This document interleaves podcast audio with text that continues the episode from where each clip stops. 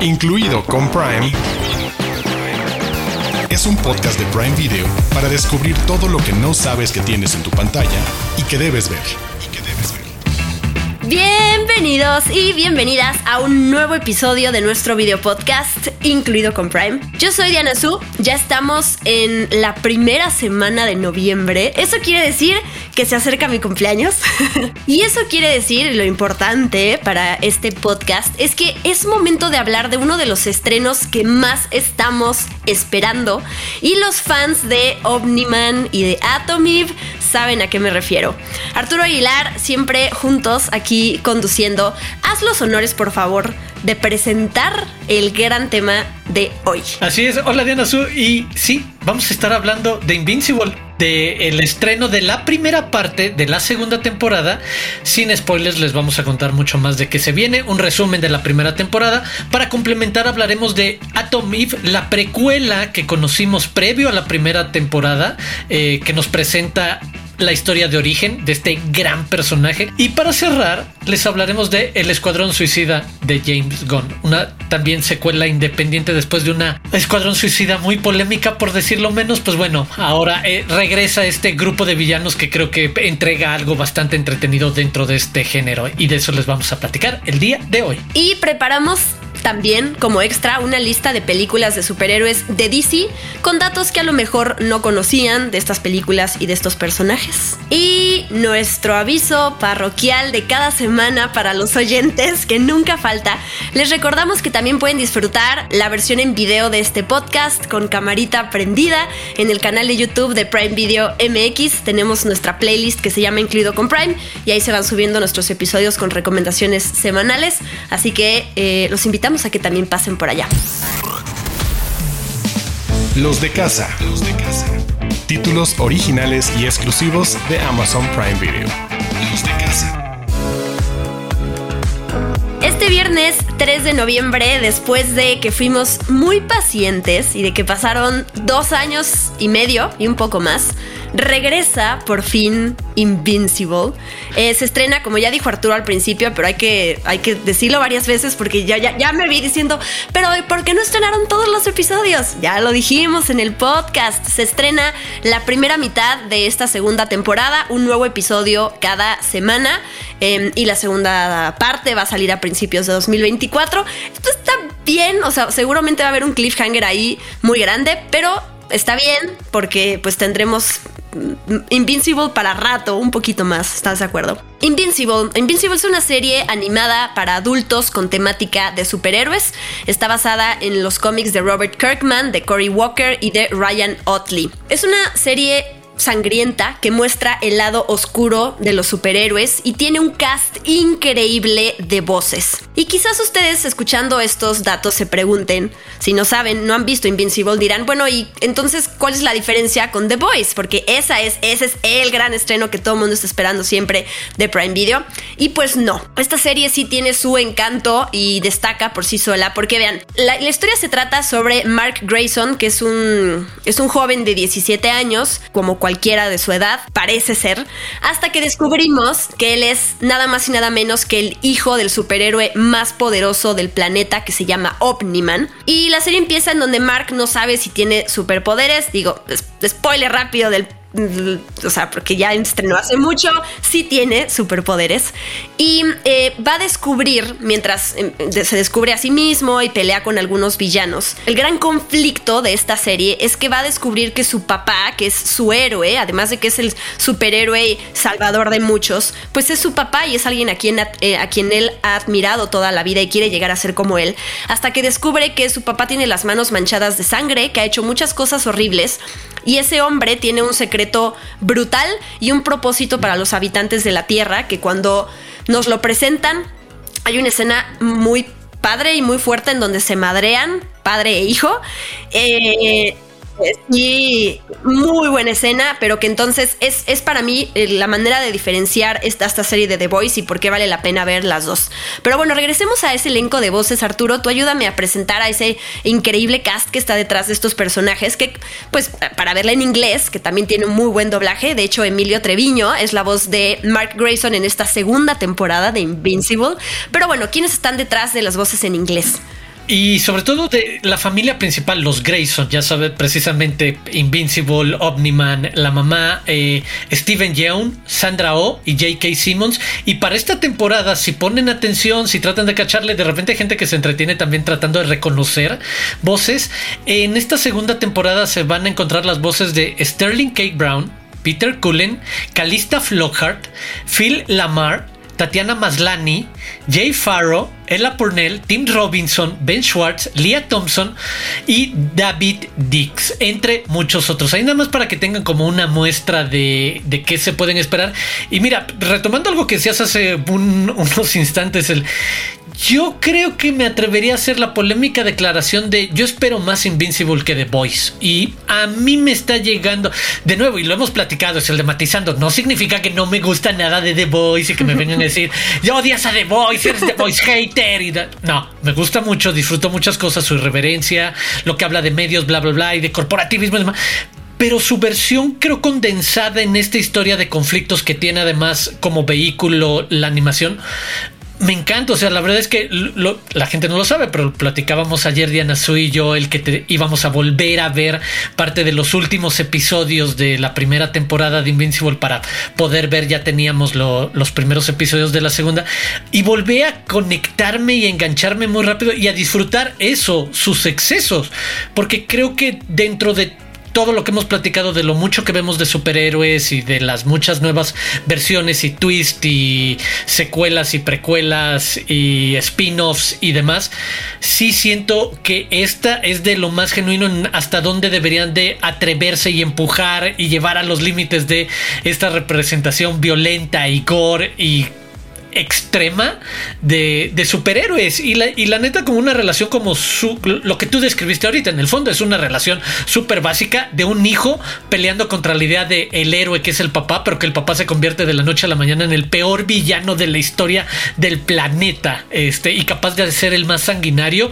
Y hay una frase que no, no se las echamos a perder porque está en el tráiler y la verán en los primeros segundos de, la segunda temporada en la que Omniman dice que su esposa, la mamá de, de, Invincible, ha sido más que una pareja, una mascota para él y que sí se convierte como, ¿sabes? El de, uy, cualquiera que escuche eso tiene como la motivación para super arderte y tener que romper esa barrera de eres mi papá, pero te voy a tener que partir la madre, ¿sabes? la verdad es que algo así simplemente no, no, no se admite.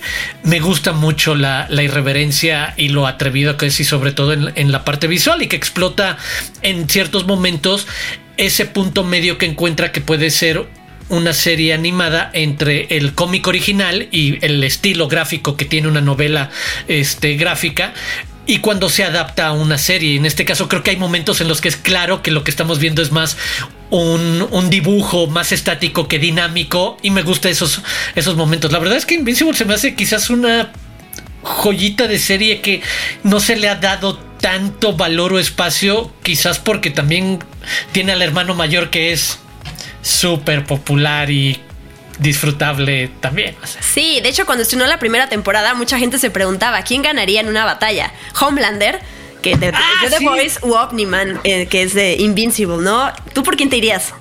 No, yo es que yo ya sé con quién tendría que irme porque leí al respecto lo que dijo el creador sobre esa pregunta. ¿Sabías qué dijo el creador? No, ¿qué dijo?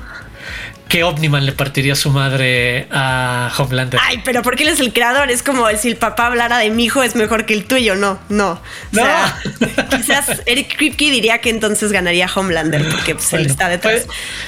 Sí, y como dices, toda esta parte gráfica hay mucho que, apreciar. Por ejemplo, el diseño de personajes, no de los superhéroes, no de las personas humanas, sino de los de las criaturas que van saliendo. Em, a mí me recuerda, me recordó mucho a One Punch Man. Si vieron ese anime, hay unas criaturas muy extrañas ahí, increíbles, que también, sea, me, me recordó el estilo a lo que vemos en Invincible. Hay dos, dos detalles que me encantan con los títulos que uno es cada vez que se presenta, cuando empieza cada episodio de Invincible, en lugar de que eh, nos digan, eh, más bien, en lugar de que sepamos en qué momento van a meter esa imagen de Invincible como título de ah, secuencia de inicio, sucede cada vez que un personaje va a mencionar esa palabra por primera vez en un episodio y entonces ahí aparece la palabra en pantalla. Y la otra es que cada episodio se vuelve más sangriento y por lo tanto ese título de Invincible se ve cada vez más lleno de sangre, como para adelantarnos que estamos a punto de ver que la historia se vuelve cada vez más oscura. Y entonces esos detalles, cuando los notas, es como, Ay, gracias por hacer que me, enfoque también en eso y no solo en la historia. Eh, ¿Qué podemos esperar de esta segunda temporada? Porque ustedes verán, como sucede en este podcast con series tan grandes y esperadas como esta, eh, y donde hay muchísimos spoilers, pues nos pasan una lista gigante de cosas que no podemos revelar. Básicamente no podemos decir nada, pero ¿qué podemos esperar? Mucha acción. Exacto van a estar satisfechos por el lado de acción y quizás lo que se pregunta es, hacia dónde se va a desarrollar un poco la historia.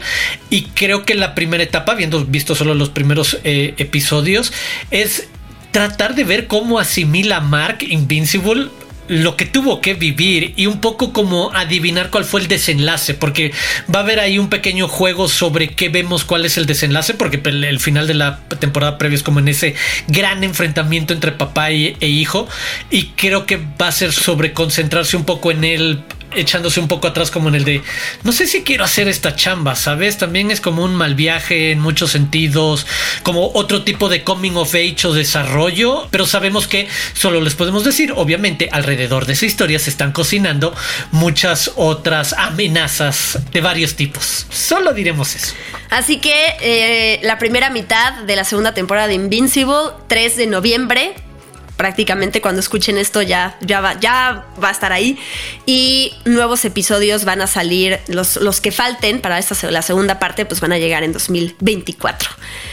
Vamos a platicar ahora de em, pues esta serie de Invincible pues tiene otros personajes sobre todo uno que ya mencionó Arturo al principio de este podcast que es una compañera de Mark de la escuela, que también es una superheroína, que también se convirtió en una de mis superheroínas favoritas cuando vi su traje. Tiene mucha onda, tiene, mucha, onda. la verdad. Y es em, Atom Eve, que hace unos meses ya salió, sin avisarle a nadie, de repente Prime Video sacó un especial de una hora en Prime Video que ya pueden ver, ya está ahí, que complementa muy padre la, pues el, mundo de Invincible, pero que se centra en ella, ¿no? Para conocer su historia de origen, de dónde salió, la vemos de chiquita, la vemos explorando super, sus superpoderes. Ella, em, pues se llama Samantha Eve Wilkins, su alias de superheroína es Atom Eve.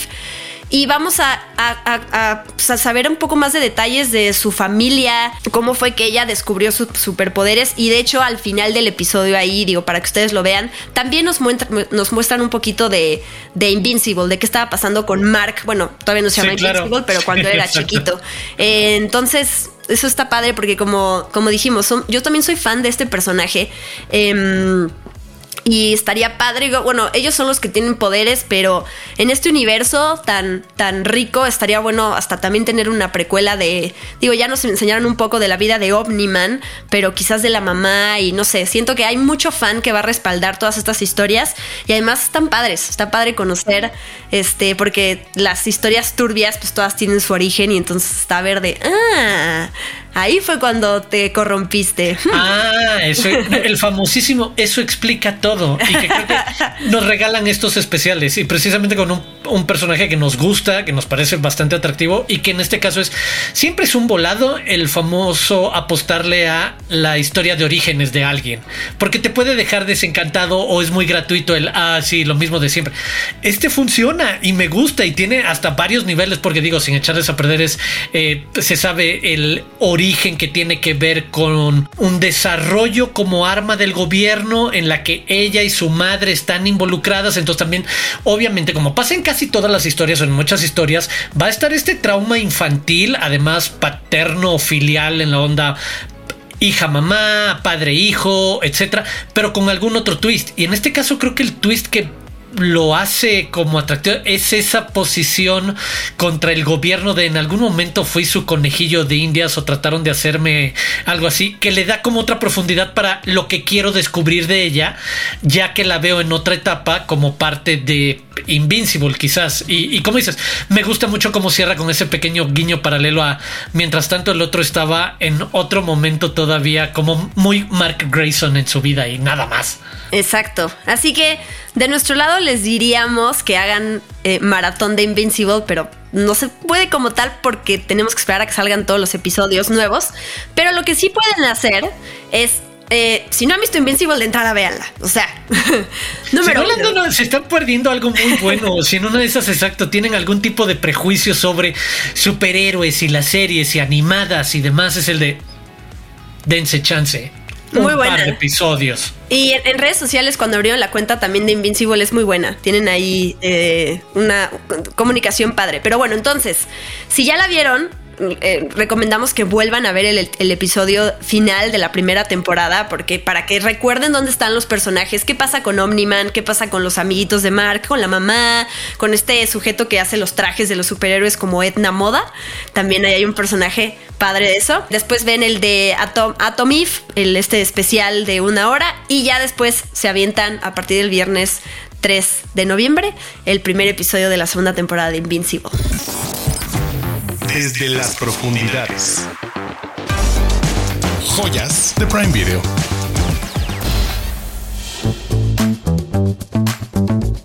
Para continuar la conversación sobre superhéroes y madrazos que estamos llevando en este episodio, pues queremos hablar de Escuadrón Suicida, la película de James Gunn, la de 2021, que la decente. Perdón, pero pues sí, es muy superior a la de David Ayer de 2016. o sea. La buena, la buena. Que yo siempre voy a recordar cuando vi el tráiler de esa película de 2016. Era un gran tráiler. Pero bueno, para nada rebasó las expectativas que, que creo. Pero bueno, esta película protagonizada por Margot Robbie, Idris Elba, John Cena, Joel Kinnaman, Sylvester Stallone, Viola Davis. Una lista enorme de eh, actores.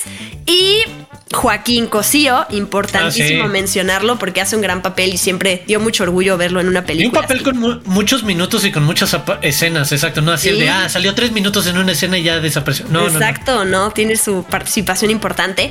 En esta película vamos a ver cómo varios convictos se unen a un grupo de trabajo que se llama Escuadrón Suicida a cambio de que les den sentencias pues más leves. Y la misión es que los envían a la nación insular sudamericana de Corto Maltés y van a tener que destruir em, los rastros de la estrella de mar alienígena que eh, se llama Starro el Conquistador antes de que caiga bajo el, bajo el control del gobierno local. Esta película la pueden ver en Prime Video y necesito saber... Eh, ¿Tú qué opinas de esta película? O sea, ¿sí te gustó en su momento? ¿Te da igual? Me, dio bastante igual. Me acordé que. Me, acordé que me tardé meses en verla. Sobre todo porque tenía la referencia de la previa y era así como el de la otra había sido tal nivel de descalabro que es el de no quiero saber nada, tenemos muchas cosas que ver todo el tiempo, es así como el de podrá esperar en el futuro. Pero una vez que la vi, de nuevo, desde el lugar de lo que puede ofrecer como espectáculo y entretenimiento y eh, una película de superhéroes se me hace de lo mejor de DC, ¿sabes? Y por mucho, este, creo que cuando no se toma demasiado en serio y en este caso en lo particular para mí lo que conecté es cuando no se trata de este voy a salvar a la humanidad y al mundo es el de no es una historia desde el punto más egoísta y que eso tiene como que ver también con la razón de ser del Suicide Squad de el gobierno de los Estados Unidos le hace este deal a, este, a estos supervillanos mejor dicho más que superhéroes supervillanos de alguna manera para quitarles años de prisión a cambio de que hagan alguno de sus trabajos o sea, se trata, ¿sabes? Como de eh, ninguna buena intención y todos ellos, por supuesto, son personajes que se van a atrever, a a hacer cualquier cosa, que no van a tener casi asomo de principios éticos o morales, sino van por otro caso, en el caso generacional, de principios más millennials contra boomers, que es algo de lo que juega con algunos de los personajes. Eh, eso creo que funciona y creo que es eso, cuando logra explotar ese tipo de personajes y los hace como tal, tanto una caricatura como una representación de muchos perfiles y se deja ir como loco en la parte visual y sangrienta y directa y grotesca de desmembrar enemigos y de hacerlo tanto ridículo como en algún momento ya de, competencia. No sé, me gusta cuando llegan a, esos excesos y no se toman tan en serio porque creo que el resto de películas del cuerpo del el universo de DC apela a ser demasiado solemne y a tomarse demasiado en serio y creo que no, no les funciona. Y esta es de las pocas que se atreve a reírse un poco de su propia situación y por eso la pongo en la categoría de dentro de esta categoría. Creo que divierte, creo que eso es lo que busca mucho del fan de superhéroes y creo que eso es lo que sabemos que a Marvel le ha dado mucho de su éxito de saben dónde está el tono para reírse de ellos mismos en las películas y que sabemos que es muchísima acción y madrazos y demás, pero tiene muchos tonos de comedia que DC no ha sabido tener y creo que esta es su apuesta más cercana al respecto. Sí, creo que DC tiene esta lista de películas muy buenas, pero que son como eh, individuales, ¿no? Como independientes. O sea, de eh, estas eh, Christopher Nolan y tenemos esta de Suicide Squad, pero que se conecte y que funcionen de esa manera, pues no, no, no lo han logrado. Pero justo esto conecta con otro valor que tiene esta película, sobre todo para James Gunn, que es que James Gunn hizo esta película cuando lo corrieron de Disney, cuando lo despidieron de, de Marvel después de que hizo Guardianes de la Galaxia. Y le fue bien. Esta película estrenó en pandemia, sí es de 2021, entonces tampoco le ayudó mucho la fecha, pero bueno, le, fue, muy bien. fue de las que tuvo esa extraña etapa en la que estrenaron simultáneamente en cines y en la plataforma. Plataforma en Estados Unidos. exacto, que les pegó obviamente el ingreso en taquilla. Claro, pero en, críticas le fue muy bien. Y claro, después Marvel dijo como, no, perdón, en realidad el otro. Regresó a ser Guardianes de la Galaxia Volumen 3 Ajá, bueno, se tardó. Y cerró su historia, cerró su ciclo con ellos, porque después hizo la serie de Peacemaker eh, y después lo contrataron como co-chairman y co-CEO de DC Studios y ahora va a ser la nueva película de Superman. Y este viene la serie de Amanda Waller protagonizada por Viola Davis que es este personaje y además viene se supone que venía otra temporada de Peacemaker ya no sé si todavía está en the making o no pero el punto es que fue un como que ese diamante en bruto para el DC para intentar rescatar este universo que todavía no lo demuestra pero el chiste es que James Gunn le dio un una vuelta de 180, 180 grados a su vida, pues esta película y todo eso. y le regaló un tanque de oxígeno al universo de DC.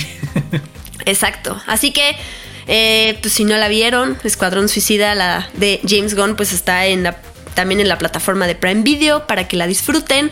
O quizás no la vieron porque perdieron interés y, fe en esta después de haber visto a David Ayer. Pobrecito. Además, David Ayer todavía sigue diciendo hoy en día que quiere eh, eh, mostrar su director Scott después de que Zack Snyder lo logró por apoyo de Ya siéntese, señora. Pues sí, porque es como no todo puede tener director Scott, amigos. O sea, entonces no podemos Eso se gana, exacto. Es así como el de.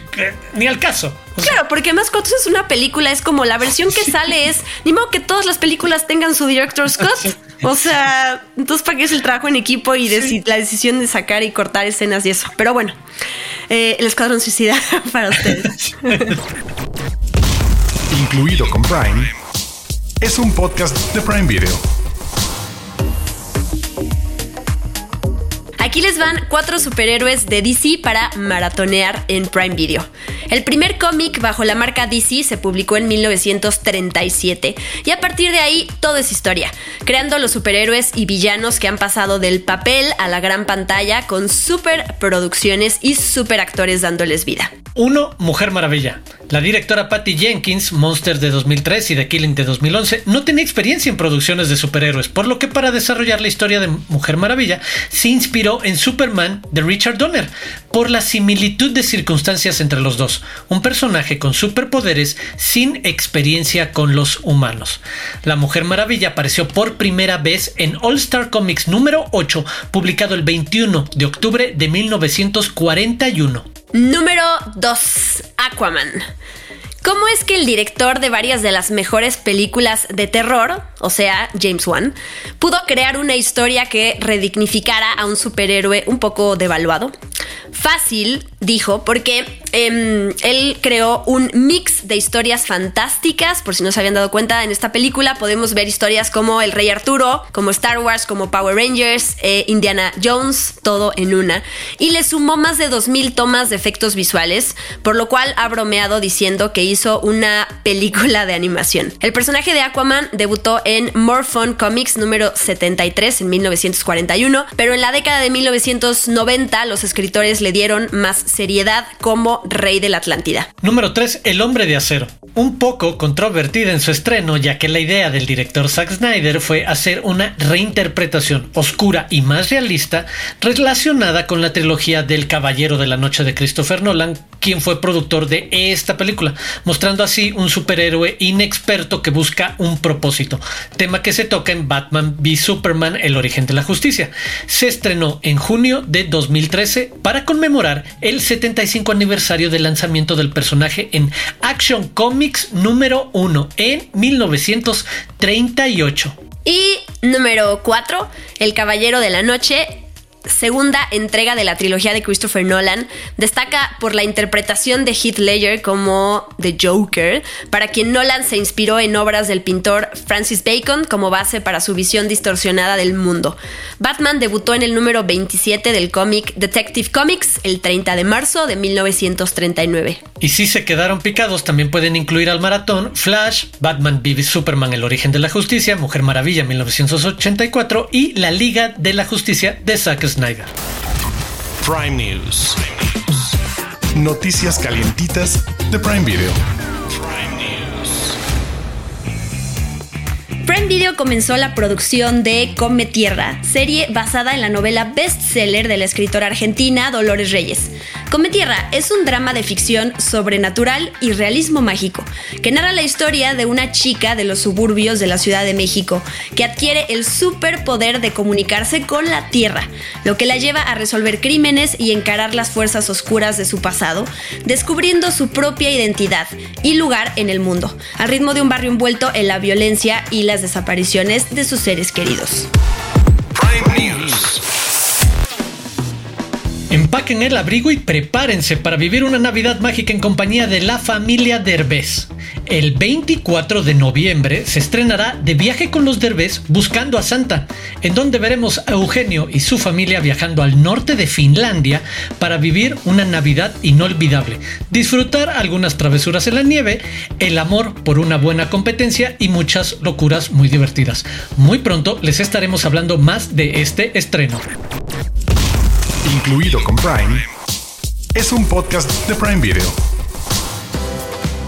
Muchas gracias por vernos y escucharnos. Eh, no olviden, por favor, suscribirse al canal de YouTube de Prime Video MX porque ahí se encuentran nuestra playlist de Incluido con Prime y entonces así cada semana no se pierden nuestros nuevos episodios con nuevas recomendaciones para ustedes. Muchas gracias, Arturo Aguilar. Gracias Diana Su y gracias a los que nos acompañaron en este muy sangriento, eh, visualmente sangriento episodio. Esperemos que le den una chance, a algo, una oportunidad alguna de nuestras recomendaciones. Quiero invitarlos de nuevo, como cada semana, a que se suscriban en cualquier plataforma que utilicen, ya sea Amazon Music o cualquier otra, para seguir escuchando el podcast. Suscríbanse, eso es todo. Y si quieren seguir la conversación, a mí me pueden encontrar en redes sociales como arroba Aguilar Arturo. Y a mí me encuentran como arroba guion bajo Diana Su. Los invitamos a que sigan a Prime Video en sus diferentes redes sociales como arroba Prime Video MX para que no se pierdan noticias y trailers y notificaciones de nuestro lindo podcast y demás anuncios. Vean Invincible y luego nos agradecen. Adiós. Bien, bien.